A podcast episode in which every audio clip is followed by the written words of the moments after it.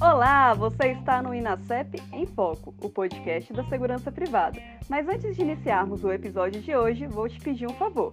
Se esse conteúdo fizer sentido para você, tira um print desse episódio e marca a gente no Instagram, @inacep_oficial. Queremos saber sua opinião e levar conteúdos de qualidade para o seu dia a dia.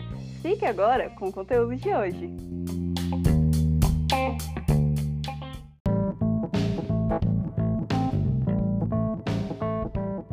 Olá, estamos começando mais um episódio do Inacep em Foco, informação de qualidade para a segurança privada. Hoje com o tema gerenciamento de riscos, melhores práticas nas empresas de segurança privada. E para falar sobre esse tema, contamos com a participação do senhor Tácito Augusto Silva Leite, que é diretor de Departamento de Defesa e Segurança da Fiesp, autor do livro Gestão de Riscos na Segurança Patrimonial e fundador da plataforma T-Risk. Seu Tácito, o time do Inacep agradece a disponibilidade de poder participar aqui com a gente do podcast e poder né, contribuir com informações de qualidade para o nosso setor. Seja bem-vindo. Emily, para mim é um prazer estar contribuindo com as entidades, né, estar colaborando com as entidades do setor, sobretudo na área de educação, né, trans, transmitir conhecimento, compartilhar conhecimento no nosso setor, que é um setor muito carente de, de, de, de, ensino, né? Se a gente comparar com outras áreas de negócio, outros, outros mercados, é, que tem muito mais oferta na área de educação, muito mais troca de conhecimento, nesse sentido a pandemia nos ajudou, né? Surgiram plataformas, surgiram formas novas de compartilhar, e quando eu falo novas é em detrimento dos famosos congressos, seminários, fóruns, que se repetiam por décadas, né? E não existia essa vinda para as plataformas digitais que ajuda na democratização do conhecimento no nosso setor. Então, para mim é um prazer, eu fico muito feliz em poder estar contribuindo com vocês. Contem comigo. Bacana, senhor Tácito. E para iniciar, eu gostaria de trazer uma frase, inclusive do Frederico Grande, é, que cabe muito bem aqui na, na temática do episódio de hoje, que ele diz que é perdoável ser derrotado, mas nunca surpreendido. Ou seja, né, temos que estar sempre preparados para as circunstâncias e todas as atividades de uma organização, elas em, acabam envolvendo riscos e na segurança, na segurança, de modo geral, não é diferente. E pegando esse gancho, né, nesse sentido aí dessa frase, gostaria que o senhor trouxesse aí aos nossos ouvintes o conceito de gerenciamento de riscos e a visão estratégica dessa gestão de riscos.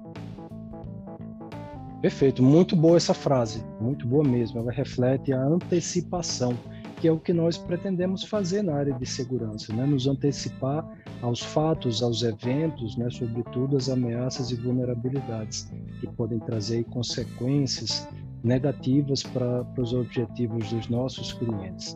Bom, para a gente pensar um pouco aqui sobre é, o conceito da, da, gestão de risco antigamente e a gestão de risco moderna, por assim dizer, vamos voltar um pouquinho no tempo, lembrar daquela época que o homem saiu da árvore, foi para a caverna, saiu da caverna, foi para a planície.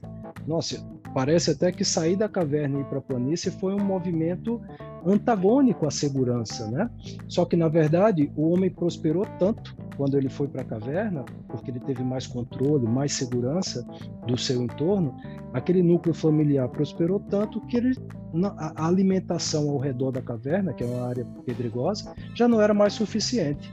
E aí o homem foi se aventurar nas planícies, onde tinha terras mais férteis, mais caça, mais capacidade de alimentação e, sobre, e, e sobrevivência né, para aquele núcleo familiar.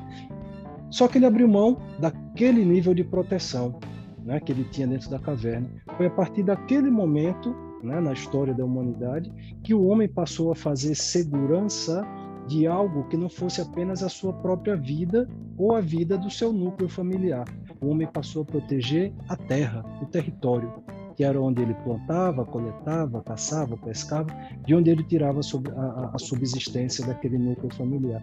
Assim começou a jornada do homem nessa, nessa, nesse mundo da segurança. Né? Mas, voltando aqui para a segurança mais moderna, mais próxima do que nós temos hoje, a gente tem um outro recorte histórico, diz respeito à Revolução Industrial, 1817, né? A gente tem, lembra muito dos filmes Inglaterra, França, sobretudo esses dois países. Quando ocorreu aquele movimento anterior do período feudal, né? Os homens foram para as populações foram para o entorno dos grandes castelos em busca de segurança, né, em busca de proteção, saíram dos campos.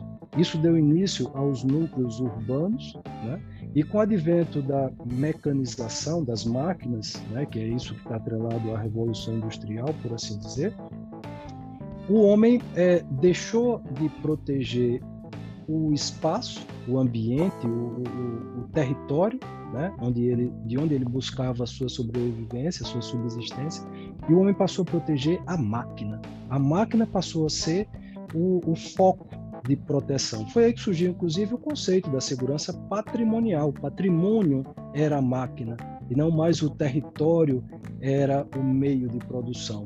Né? Só que a gestão de risco mesmo, como a gente, bom, como a gente a vê hoje, né, embora ela tenha começado, isso é uma outra história, tenha começado lá nas grandes navegações, ainda na Idade Média, o conceito risco, o gerenciamento de risco, né, o financiamento das grandes navegações pelos bancos da época, ou seja, tudo isso envolve o conceito risco, o, o termo, inclusive a palavra foi daquela época. Mas vamos deixar essa história um pouquinho de lado e vamos voltar aqui para os dias atuais. Como é que nós estamos hoje? Hoje a gente vive um momento do homem conhecimento, é uma sociedade da informação, né? Se diz até que a, a informação, os dados são o petróleo desse momento, né?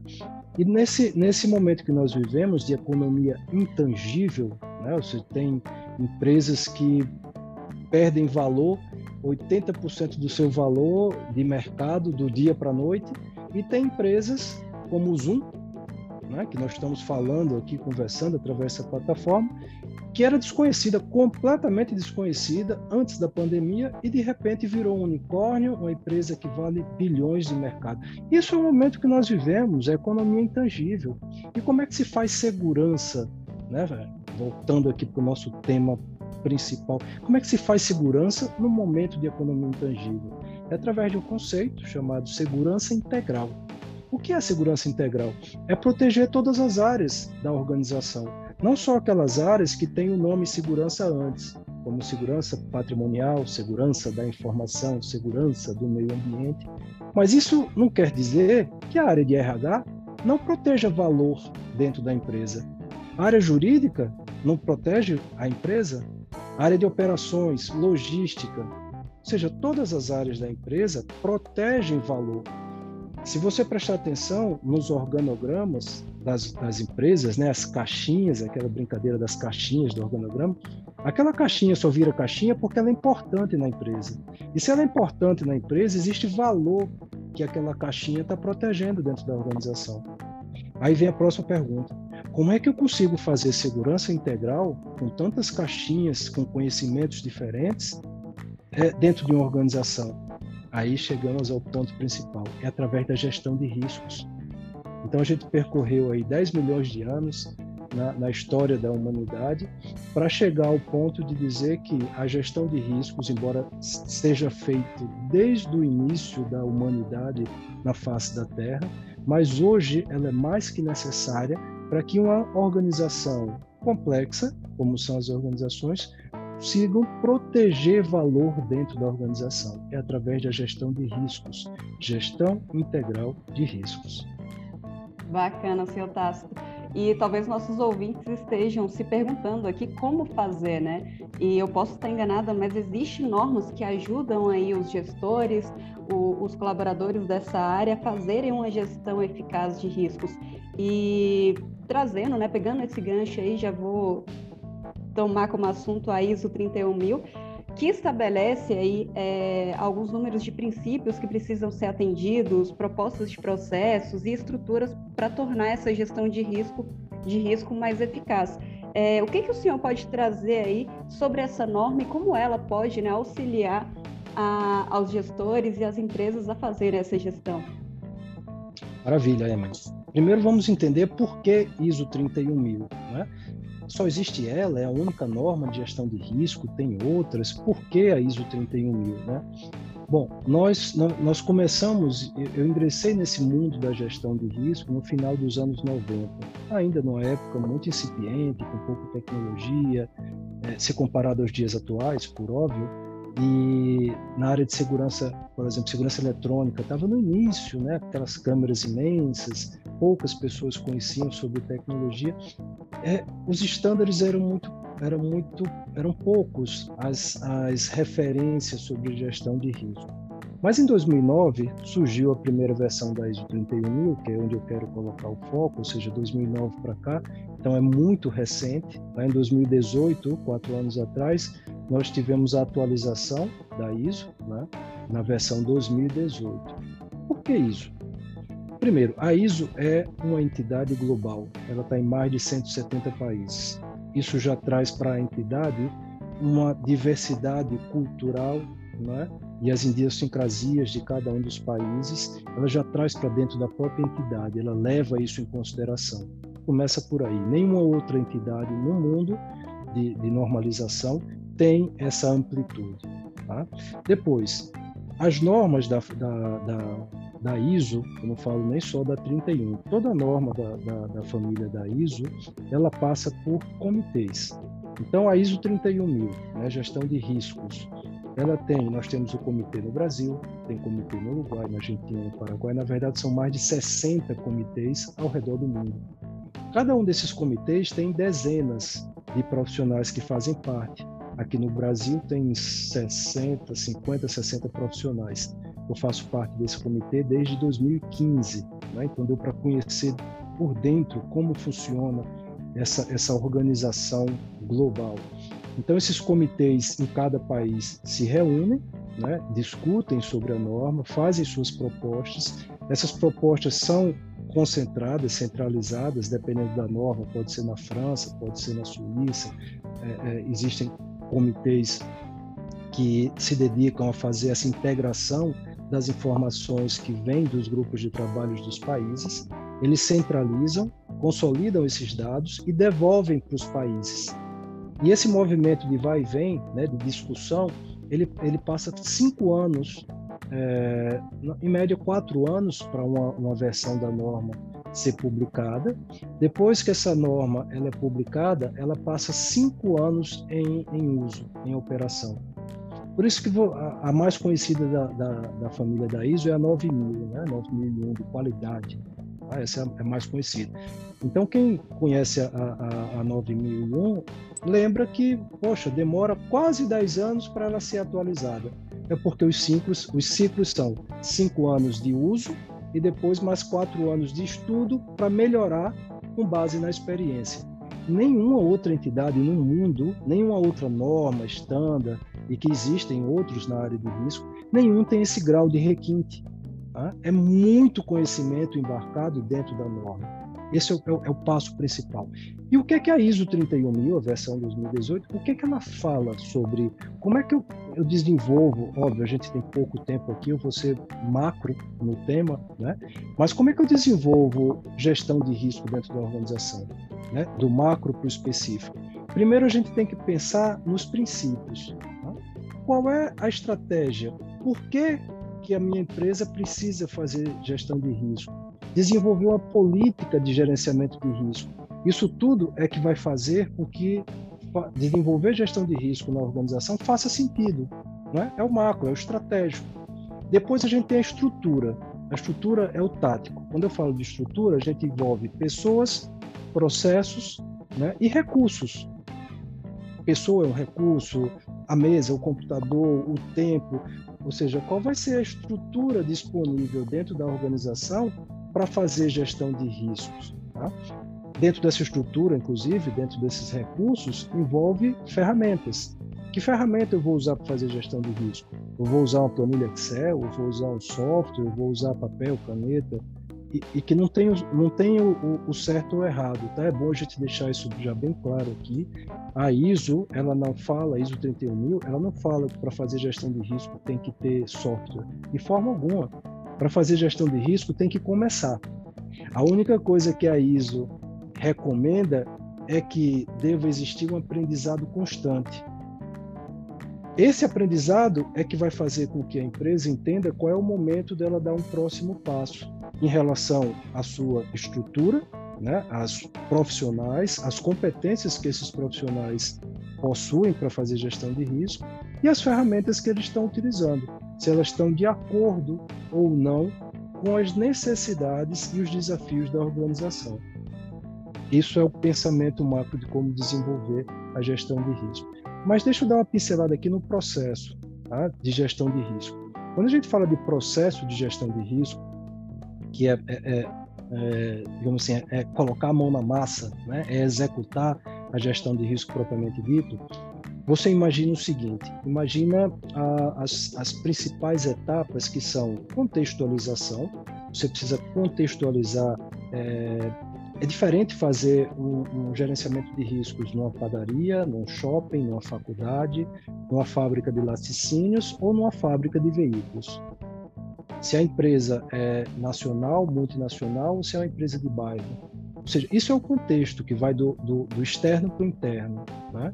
É entender onde nós vamos desenvolver gestão de risco, qual, qual é o apetite ao risco dessa organização, qual é a cultura dessa organização, é entender essas informações gerais para a partir daí desenvolver a, o processo de avaliação de risco, que é composto por três etapas. A primeira etapa é a identificação dos riscos.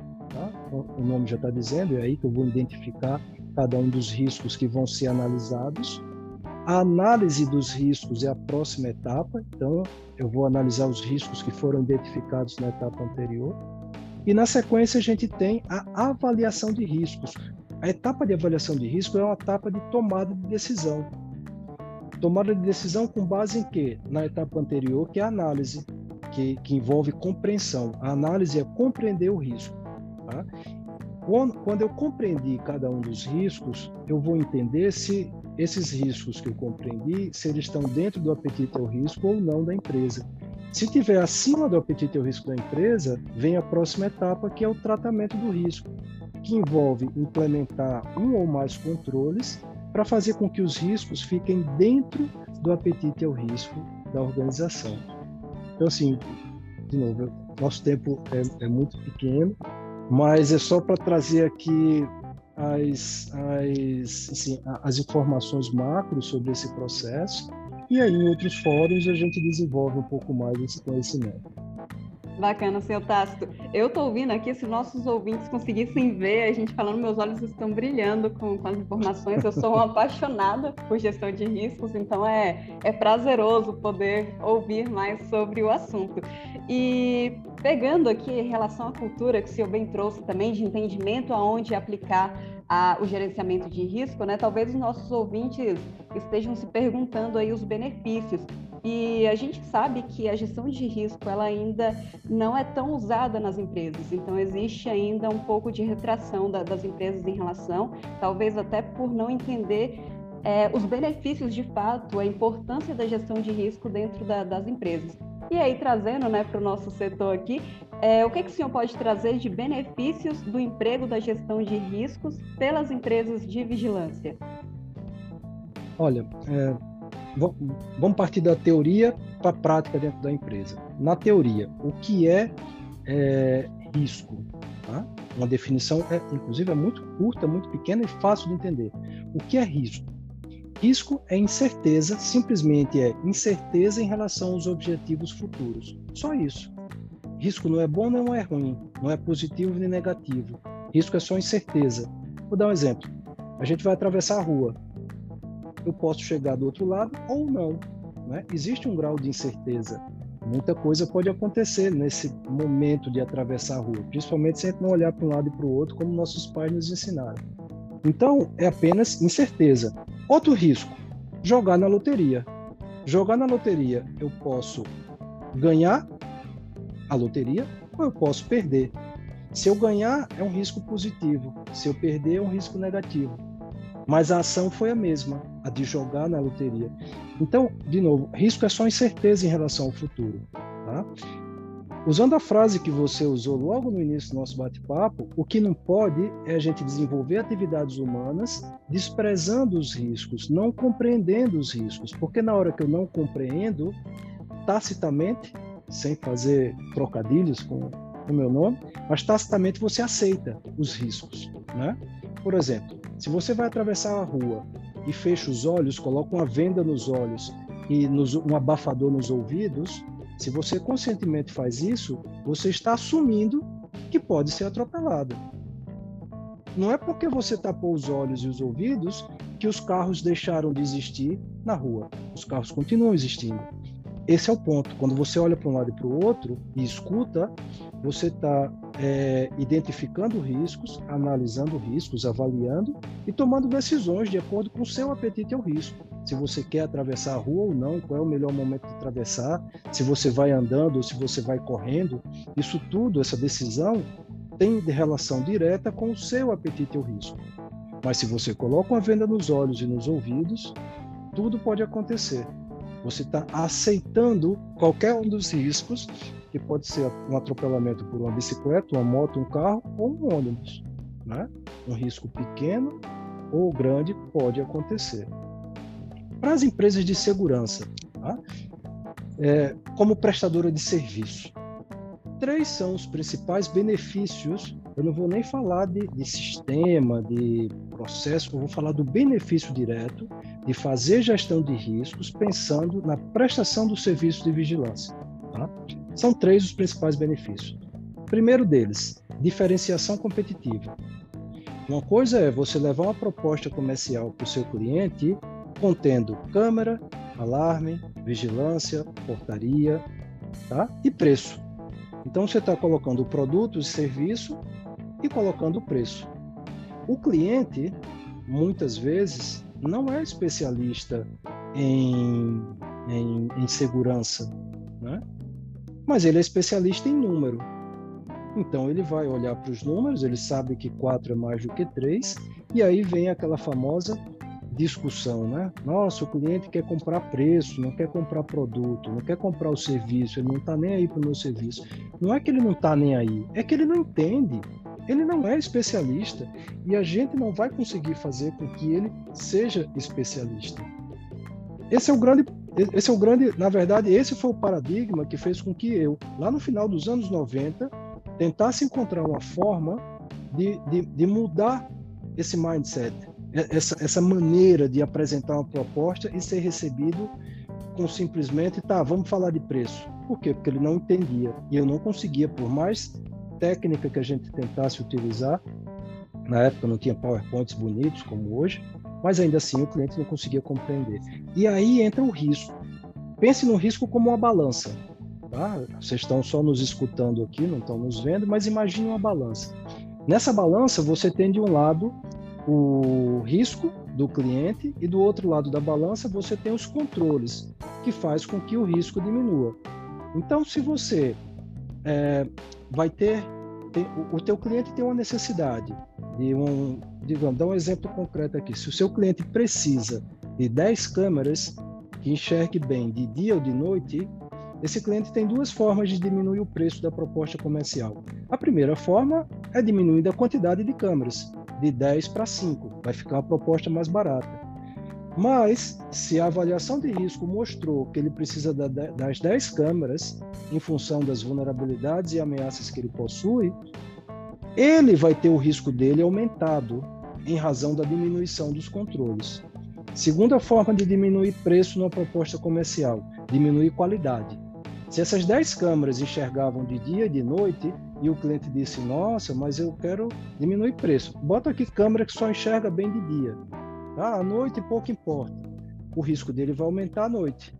E pode ser na casa dele ou pode ser na empresa dele. De novo, o risco é do cliente contratante, não é da empresa de segurança que está fornecendo o serviço. Então, na hora que o cliente entende que quando ele diminui preço, né, através da diminuição de escopo ou de qualidade do produto, ele aumenta o risco dele. Se em vez de um vigilante, ele vai optar por um porteiro, que tem algumas limitações técnicas em detrimento de um vigilante, um posto de vigilância, sobretudo se for um posto de vigilância armado, armado com arma não letal, ou até mesmo a capacitação técnica de um VSPP, por exemplo, isso vai fazer com que o risco dele aumente em determinadas circunstâncias. E de quem é o apetite ao risco? É da empresa prestadora de serviços de segurança? Não, é do cliente contratante. Mas ele precisa ter consciência disso. E como é que a gente consegue fazer ele ter consciência? Através da apresentação de uma avaliação de risco, dizendo, cliente, esses são os seus riscos.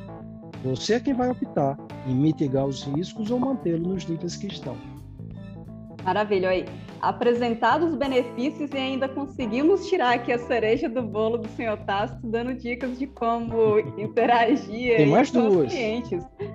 Vamos aproveitar mais então mais ainda. duas. Então a primeira é essa. Você tem uma diferenciação comercial na apresentação da tua proposta. Além de produto e preço, você apresenta uma avaliação de risco, ainda que seja o que a gente chama de APR, análise preliminar de risco. Duas outras formas de se beneficiar da gestão de risco é na hora que o cliente, é, na hora que aquele prospect, né, aquela proposta comercial foi aprovada, se tornou um cliente, você tem um contrato, você vai implantar o posto de vigilância, implantar as tecnologias, implantar o serviço.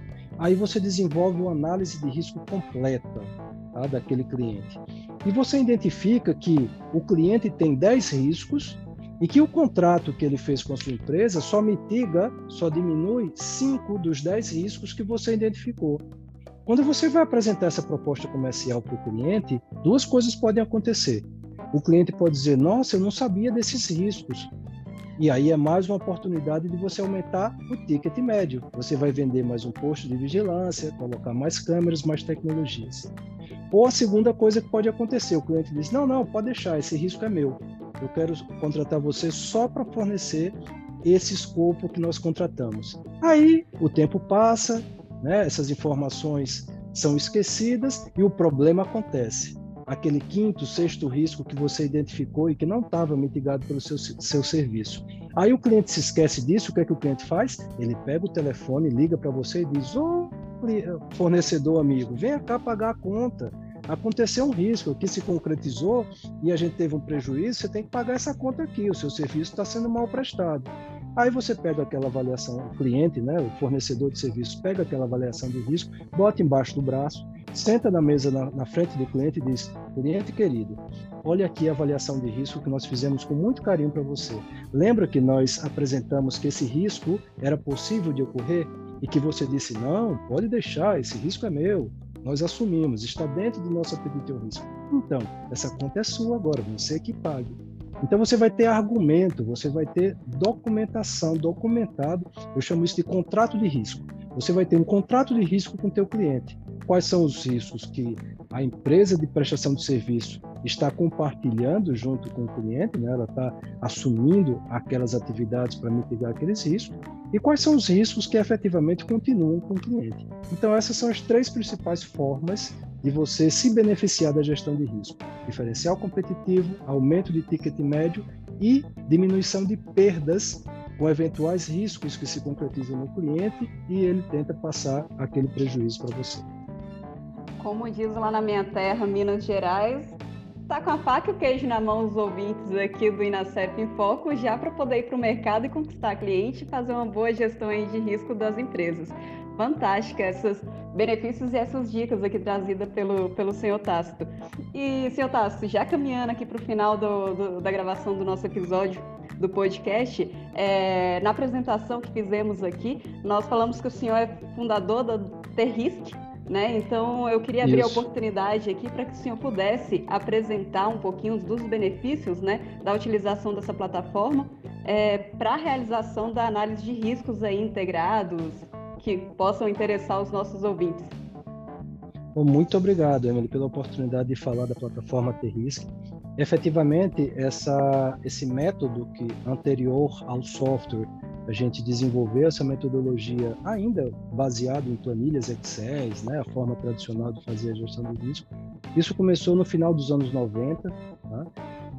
É, no final dos anos 2000 já se tornou, já, já, era insustentável fazer gestão de risco usando planilha Excel, né? e foi aí que a gente começou a desenvolver o software com base na ISO 31000, que a primeira versão dela foi justamente em 2009, quando a gente estava começando a planejar a ferramenta e a gente pegou todo o embasamento da ISO 31000 para fazer isso. Enfim, planejamento, desenvolvimento, lançamento no mercado. 2015 surgiu a plataforma Terris, que ela estava no ar, primeira ferramenta de gestão de risco na área de segurança em português no mundo, dentro de uma plataforma já web. Tá? Não existia nenhuma plataforma no mundo em português na nuvem. Né? Foi justo aquela época que vamos para a nuvem ou vamos continuar dentro né, dos computadores, no CD, no disquete. E aí a gente apostou na tecnologia, fomos para a nuvem já naquela época, desenvolvemos de lá para cá, já são sete anos de trajetória, clientes fantásticos, clientes, 90% dos nossos clientes são é, multinacionais, então são clientes robustos, com necessidades é, gigantes, inclusive de idiomas. Hoje nós somos, continuamos, não somos mais a única em português, mas somos a única nos três idiomas, português, espanhol e inglês. Né? Não tem nenhuma outra ferramenta no mundo que tenha os três idiomas de forma nativa começamos a trazer algumas diferenciações. Por exemplo, fomos a primeira ferramenta do mundo a ter um módulo para fazer gestão de riscos para operador econômico autorizado, né, que são aquelas empresas de comércio exterior que têm uma certificação de operador econômico autorizado. Bom, quais são os benefícios, os três pilares que balizaram o desenvolvimento dessa ferramenta? O primeiro pilar é ganho de tempo. Então, é, como eu disse, eu desenvolvia por mais de 10 anos, eu desenvolvi a avaliação de risco usando planilha Excel, Word, PowerPoint, a forma tradicional. Tá? Só abrindo parêntese. Você sabia, Emily, que hoje menos de 1% das empresas no mundo, menos de 1%, utilizam algum software, alguma ferramenta para fazer gestão de risco? Não, é muito Ou seja, pequeno, 99%, né? é, 99% continuam usando Word, Excel, PowerPoint, ou não fazem a gestão de risco. Tá?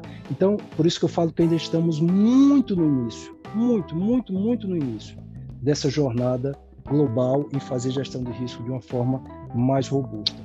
Mas, enfim, a primeira, a, o primeiro grande benefício de usar a ferramenta é ganho de tempo. O que eu fazia, Emily, em cinco dias, com o software, com o T-Risk, eu faço em um dia ou seja, 80% de ganho de tempo. Imagina que você é um, um, um, você precisa na tua empresa de cinco pessoas, de quatro pessoas, né? o mês tem quatro semanas, você precisa de quatro pessoas para fazer quatro avaliações de riscos dentro de um mês. O software você teria uma única pessoa fazendo essas mesmas quatro análises de riscos dentro de um mês. Ah, Tasto, o software vai é, fazer aumentar as demissões das pessoas de forma alguma. As pessoas vão conseguir dedicar o, seus tempo, o seu tempo a outras atividades complementares à gestão de risco. A, a atividade da avaliação é uma atividade é, que consome bastante tempo, mas que não se encerra em si própria. Porque a tomada de decisão em relação a, a, a que controles eu vou implantar, e o monitoramento desses controles, se eles estão sendo efetivos e eficientes, isso é uma atividade que poucas empresas fazem e que esses profissionais podem passar a fazer. Segundo ganho metodológico, é o segundo ganho na utilização da ferramenta.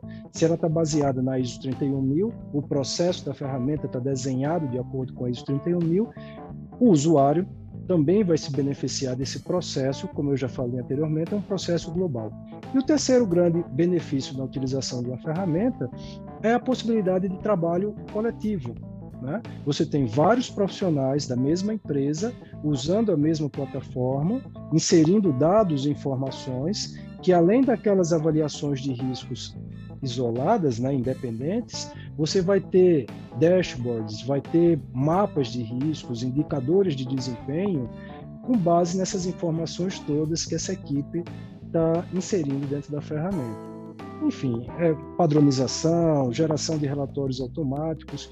Isso não é um movimento só da área de gestão de risco. Esse movimento aconteceu com administração, contabilidade e várias outras áreas que as empresas se beneficiam hoje, né, Emma?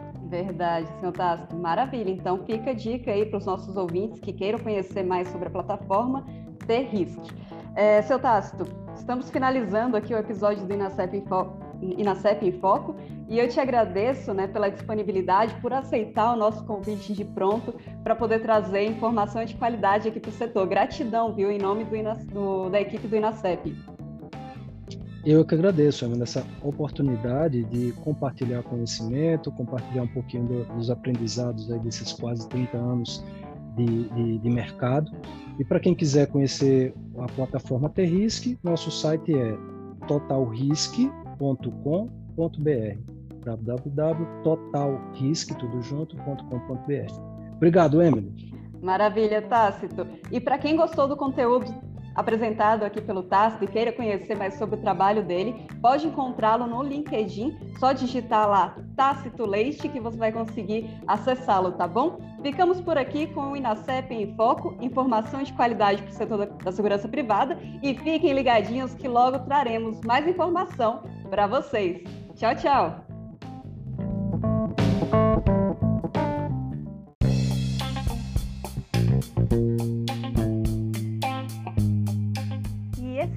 Episódio de hoje do Inacep em Foco. Se o conteúdo gerou valor para você, deixe seu comentário nas nossas redes sociais. Ah, e não perca o nosso próximo episódio. Até mais!